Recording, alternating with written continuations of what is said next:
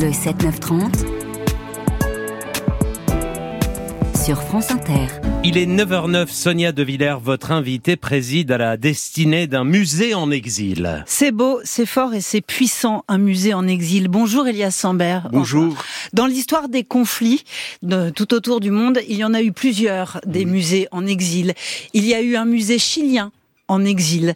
Il y a eu un musée d'Afrique du Sud en exil. Il y a eu un musée de Sarajevo en exil. Il y a donc un musée de la Palestine en exil. Effectivement, c'est notre lignage euh, extrêmement Hmm. honorable et c'est un projet qui est pour nous extrêmement émouvant. Il faut, il faut le dire, mais c'est surtout un projet qui dit que souvent les, les, les ambitions, les paris qui sont qui apparaissent, qui apparaissent comme relevant d'une forme de rêverie sympathique, mais une rêverie, sont ceux qui aboutissent. Le musée euh, du Chili, le musée Salvador Allende, n'a abouti que grâce à la solidarité des artistes, puisque vous savez, ces musées sont basés sur un principe, tout artiste solidaire d'une cause. Là-bas, c'était contre la dictature, en Afrique du Sud contre l'apartheid, en Palestine contre l'occupation. Ces musées donc apparaissent toujours au début parce qu'ils sont lancés au moment où la dictature est omniprésente, au moment Ouais. où Mandela Ouais. est en prison et nous nous sommes toujours sous occupation. Et tout le monde s'est dit Plus que jamais. Vous êtes très très sympathique, mais bon, eh bien, ils aboutissent. Et, et je dois Donc des artistes donnent, exactement, donnent des œuvres. exactement. Mais- Vous les collectez. Et ensuite, il faut un musée qui vous accueille. Vous, le musée imaginaire, vous, le musée qui n'êtes pas implanté sur votre terre. Et là, je dois dire une chose qui est fondamentale. Euh, dans chaque cas, il y a eu des miracles, des miracles d'hospitalité. Hmm. Le musée palestinien n'aurait pas existé sans l'accueil de Jacques Lang. Jacques Lang nous À a accueillis du monde arabe à Paris. absolument, nous a accueillis mais de façon formidable. C'est là que les collections sont entreposées. Nous, nous sommes à plus de 420 pièces. Depuis que nous avons lancé le projet de cette exposition, j'ai 28 nouvelles donations qui viennent d'arriver. Ça n'arrête pas.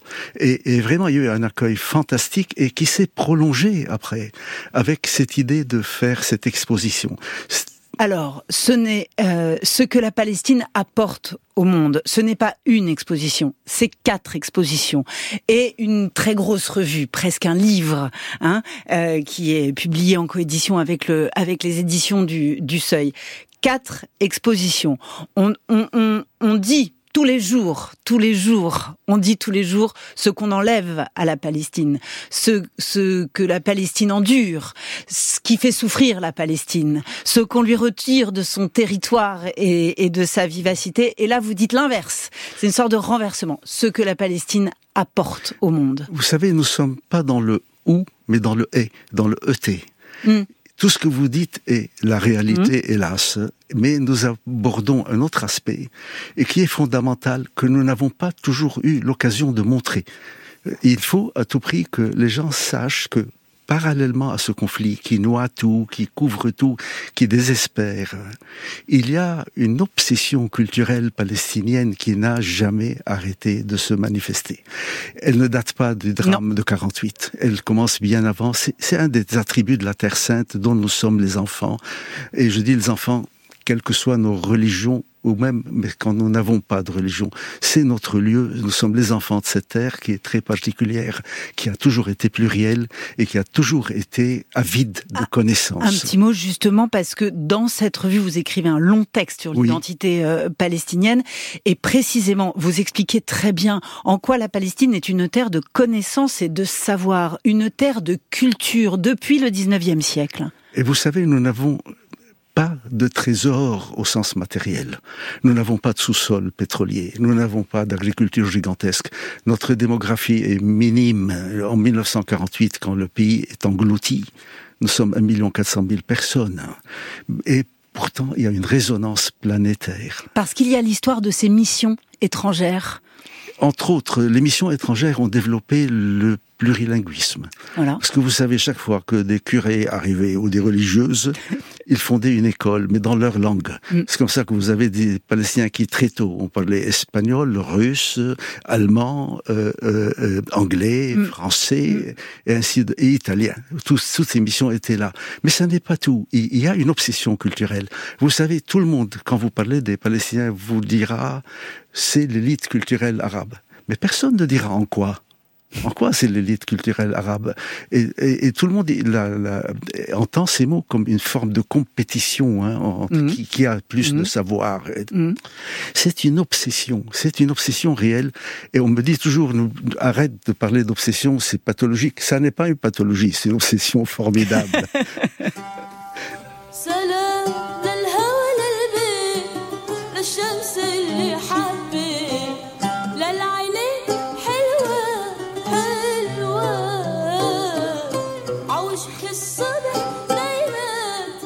On va se promener très rapidement dans ces quatre euh, expositions. mais non, mais au contraire, moi j'ai envie que vous, vous nous racontiez parce qu'on fait de la radio et que et qu'on peut pas donner à voir. Alors on a que des mots. Alors les mots, il faut pas hésiter à les utiliser. Euh, il y a quelque chose d'absolument passionnant, c'est ce dialogue photographique. Je précise que Elias Sambar, que vous êtes né en Palestine, que vous avez étudié au Liban, que vous avez euh, enseigné en France, en Angleterre, aux États-Unis, euh, que vous avez publié plusieurs ouvrages sur la photographie, ce dialogue entre les photos de la fin du 19e, du début du 20e et les photos d'aujourd'hui est absolument passionnant. Et ces textes que vous produisez sur le danger euh, d'un âge d'or palestinien, le danger d'un passé idéalisé, le danger de ces polychromes magnifiques, de ces paysages d'antan et de la nostalgie qui va avec. Euh, euh, j'ai toujours eu une, grande, grande méfiance vis-à-vis des origines pures et, magnifiques.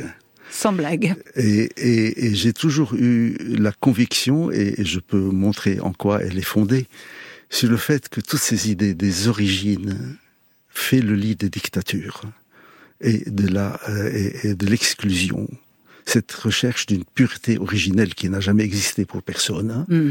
et, et, qui est toujours brandie comme la justification pour nettoyer dans le temps présent, pour retrouver soi-disant un état antérieur qui était idyllique. C'est ça, une archéologie dévoyée, écrivez-vous. Et si on ramène cette question-là, qui est, qui est pour le coup universelle, qui est mondiale, hein, Absolument. Euh, euh, si on la ramène à l'histoire de la Palestine, on, voit bien aussi dans quoi cela peut entraîner les Juifs et dans quoi cela peut entraîner les Arabes, c'est-à-dire les Palestiniens. Nous étions là avant. Il y a cette folie de l'antériorité qui est pas simplement une quête euh, archéologique. Hmm. D'ailleurs, le pays a toujours été pluriel, hein, même au temps les plus reculés. Il n'y a jamais eu une seule couleur dans ce pays. Hmm. Mais c'est surtout le fait qu'en se fondant sur de pseudo-antériorités, arrive un deuxième postulat, puisque j'étais là avant toi, c'est que tu n'as pas le droit d'être là aujourd'hui. Hmm. Et donc ça justifie un peu l'expulsion. Mais ce qui est très important dans le cas euh, de, la, de la Palestine, c'est que nous sommes dans une situation, et c'est le propre de cette terre sainte, y compris pour des gens qui sont palestiniens et pas croyants. Hein, ça existe aussi. Ouais, ouais. Donc c'est pas une question de, de théologie, de dogme religieux. C'est une question de nature plurielle d'un lieu. Ce lieu ne peut pas exister s'il n'est pas pluriel. La terre restera là, mais s'il devient monochrome, il, cette Palestine que nous connaissons depuis des siècles disparaîtra. Il y aura toujours un lieu qui s'appellera Palestine ou Israël ou ce que vous Mais c'est d'autant plus complexe, Elias Sambar, de vouloir montrer une Palestine d'aujourd'hui, une Palestine plurielle, une Palestine vivante, et non pas une Palestine enquistée dans son passé euh, idéalisé, que la Palestine est une terre sainte. Et ça, c'est un poids très lourd à porter. Et vous le dites bien, il suffit pas d'avoir, comme en France ou au Portugal, des lieux saints pour être décrété terre sainte. Il faut que l'intégralité de la terre soit sainte, qu'elle soit le dépositaire des trois monothéismes c'est le seul lieu au monde c'est très lourd à porter. C'est très lourd à porter, mais ça peut être une formidable euh, euh, passerelle de dépassement de soi. Si, si vous comprenez bien que vous êtes, quelle que soit votre religion, ou hmm. même si vous n'en avez pas, mais que vous relevez d'une pluralité, non pas d'une chose monolithique, à ce moment vous êtes dans une, une, une ère culturelle magnifique, hmm. d'ouverture, une renaissance, la renaissance au plein sens du terme. Et c'est ce que j'ai essayé de montrer un peu. Vous savez, ce projet de, de musée Lang me, me, le demande depuis des années. Quand est-ce qu'on va faire un événement sur la Palestine? Mais je dois, je dois lui, lui reconnaître. Moi, j'étais noyé et je continue dans le conflit. Mais, mais c'est vrai qu'il a cette obsession que lui a eue d'aborder maintenant cette sphère de la culture, le fait d'avoir mis à disposition quatre espaces de l'Institut du monde arabe, les équipes culturelles, toute l'équipe du musée, sans lesquelles on n'aurait pas pu réaliser ce, ce travail, m'a permis maintenant d'aller sur quatre territoires que d'habitude, que je connais, que dont je peux parler, mais que je n'ai jamais pu montrer. Et quand on me dit c'est quoi ce titre, ce que la Palestine apporte, je dis mais venez voir. Je peux vous en parler, mais venez voir Venez ce voir. que j'apporte. Venez voir. Venez voir. Et euh, pour ceux qui n'auraient pas la chance de passer euh, par Oui. Paris, euh, je précise que la revue très épaisse dont je viens de parler, avec des contributions d'intellectuels du monde entier, Oui. des Français, des Américains, des Palestiniens, etc. Cette revue s'appelle A- Araborama et que elle est coéditée par Lima et par Le Seuil. Voilà, vous savez ce qui est intéressant dans Ouais. cette revue, puisqu'on parlait de, Ouais. de, de pluriculturel, Ouais. il y a beaucoup de textes contradictoires dans la revue. Absolument. Absolument. Donc, elle est- et le, le sommaire n'est pas monolithique non plus. oh que non. Et, et ça, c'est très très bien. C'est très très, ça nous change de, de ces discours absolus et qui sont en train de- de- de- d'empoisonner le monde. Hein, ces histoires de pureté, de, de cohésion factice, de tribus. Nous À sommes- qui le dites-vous? Nos hommes politiques vont se prosterner devant le Mont Saint-Michel à la recherche de la France des cathédrales. Allez, il est 9h20, vous écoutez France Inter, Elias Sambar est mon invité. On va partir avec vous à la rencontre d'un très grand écrivain français, Jean Genet.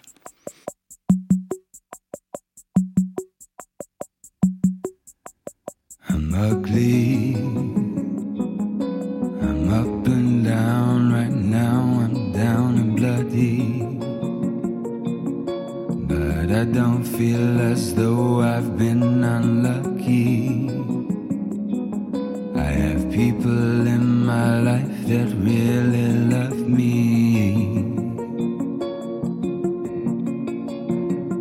Caught my reflection in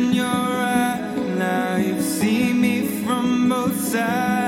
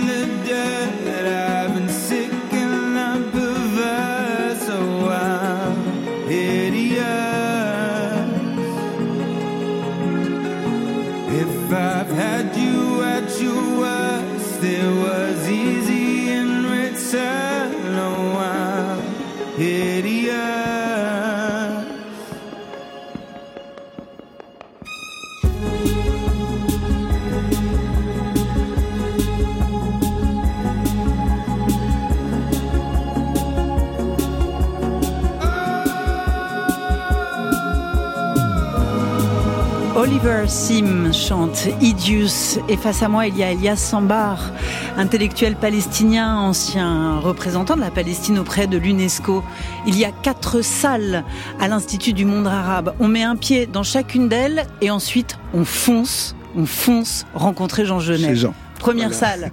La, la première salle est, est- est consacrée aux arts plastiques. Ouais. Et elle expose une partie de la collection du futur musée national, très peu, 20%. De, de- la collection devient énorme, comme je vous le disais, et elle est en vis-à-vis. C'est- un principe qui est permanent dans Ouais. toutes les salles, en vis-à-vis avec des éléments de la collection de l'Institut du monde arabe qui portent sur la Palestine. Donc on est tout le temps dans l'idée du rapport. Deuxième salle. Le deuxième salle est, est consacré au poème et où est, et à la poésie à sa place, mais plutôt que de montrer des couvertures de de recueils comme on fait d'habitude ou des manuscrits, je projette un récital de Mahmoud Darwish qui déclame un poème Mahmoud épique. Darwish, c'est un immense poète palestinien qui est mort il y a quelques années, que vous avez traduit en français.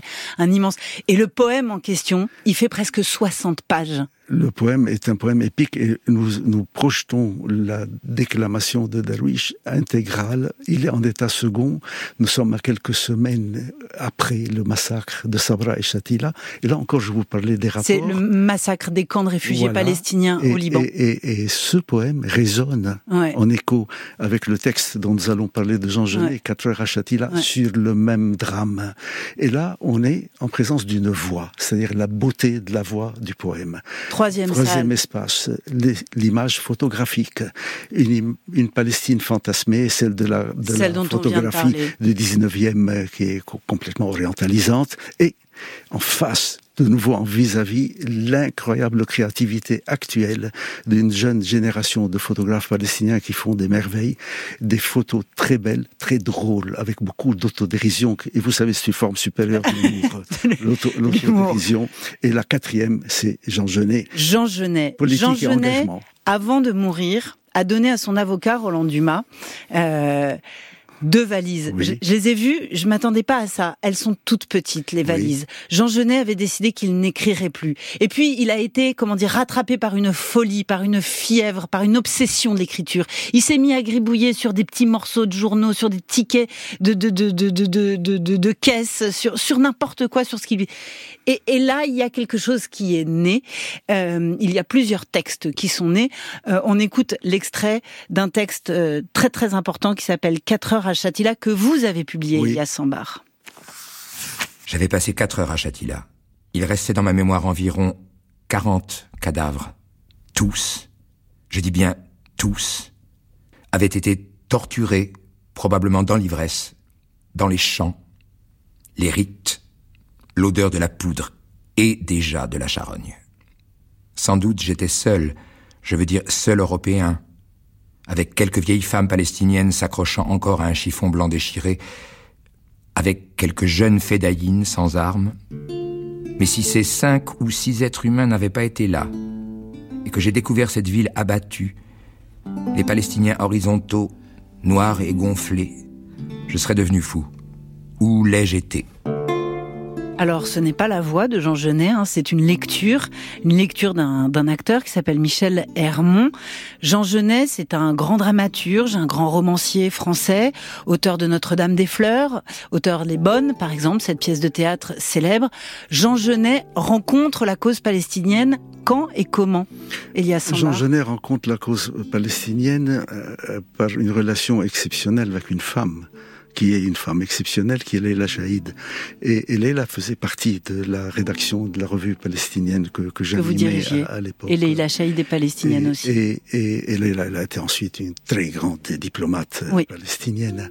Et, et il y a une relation magnifique qui a fait que il y avait une relation vis-à-vis de la Palestine chez Genet, mais là, elle a été concrétisée dans cette dans cette relation, et là, elle l'a accompagnée jusqu'à jusqu'à sa mort. Et ce qui est très beau dans cette, cet espace de Genet, vous avez d'une part l'immense écrivain. Et ça, c'est pas la Palestine qui a fait de Genet l'immense écrivain. Mais vous avez également avec cet immense, un autre volet de cet homme, qui est une indéfectible amitié. Et cette indéfectible amitié se résume en quelques mots il, à sa mort, euh, Albert Dichy, qui est le commissaire de l'espace euh, Genet, m'avait envoyé un papier euh, déchiré dans un petit carnet à ressort, comme on les élève dans les écoles, sur lequel Jean avait écrit, je reconnaissais son écriture, on me dit que j'aide les Palestiniens, quelle sottise, ils m'ont aidé à vivre. Mm. Et il y a un autre passage où c'est homme qui était... Rimbaud était très important aussi dans sa tête, c'est-à-dire cet éternel vagabond. Dit que quand D'où les valises, hein il n'avait pas de lieu, Jean Genet. Quand il arrive en janvier 71 à Arman, c'est son premier euh, séjour avec les Palestiniens dans les camps de réfugiés. Ils disent, en substance, je ne saurais pas l'expliquer, mais je me suis immédiatement senti chez moi. Alors c'est ce chez moi qui a été une chose très très forte dans, dans la relation. Et d'ailleurs il me disait souvent, tu sais, quand vous aurez un État, que vous serez un peuple normal, vous ne m'intéresserez plus. C'était un lieu de lutte, c'était un lieu de résistance. C'est surtout un lieu qui est hors du temps. Ouais. Et je pense que toute sa vie, il a essayé d'aller vers ce lieu et tout d'un coup, il l'a trouvé avec un lieu anonyme, parce que anonyme pas pour nous, mais personne ne savait qui était Jean Genet. hein. Moi, je me souviens, il l'appelait le vieux qui dort très tôt. Parce qu'il dor- il dormait toujours très très tôt. Il n'y a pas eu, il a, il a jamais été abordé comme un immense écrivain qu'il est. Et, et ce qui est très beau, ce qui est le plus émouvant dans cette histoire, et là on va voir énormément d'éléments, de documents, de manuscrits, c'est que c'est la Palestine, qui, non pas qui fait de lui un écrivain, mais qui le sort de son long silence d'écriture. C'est ça. Il avait promis qu'il n'écrirait plus. Et- Et, puis ça l'a rattrapé. Et ce, ça se déclenche là, dans Ouais. une tragédie, et elle fait écho au très beau poème de Darwish qui s'appelle Éloge de l'ombre haute. hein. Et les deux sont secoués, mais bouleversés par la même tragédie. Sabra et Shatila. Merci Elias Samba. Merci beaucoup. Ce que la Palestine apporte au monde, c'est donc à l'Institut du monde arabe. Vous êtes sur France Inter, il est presque 9h30.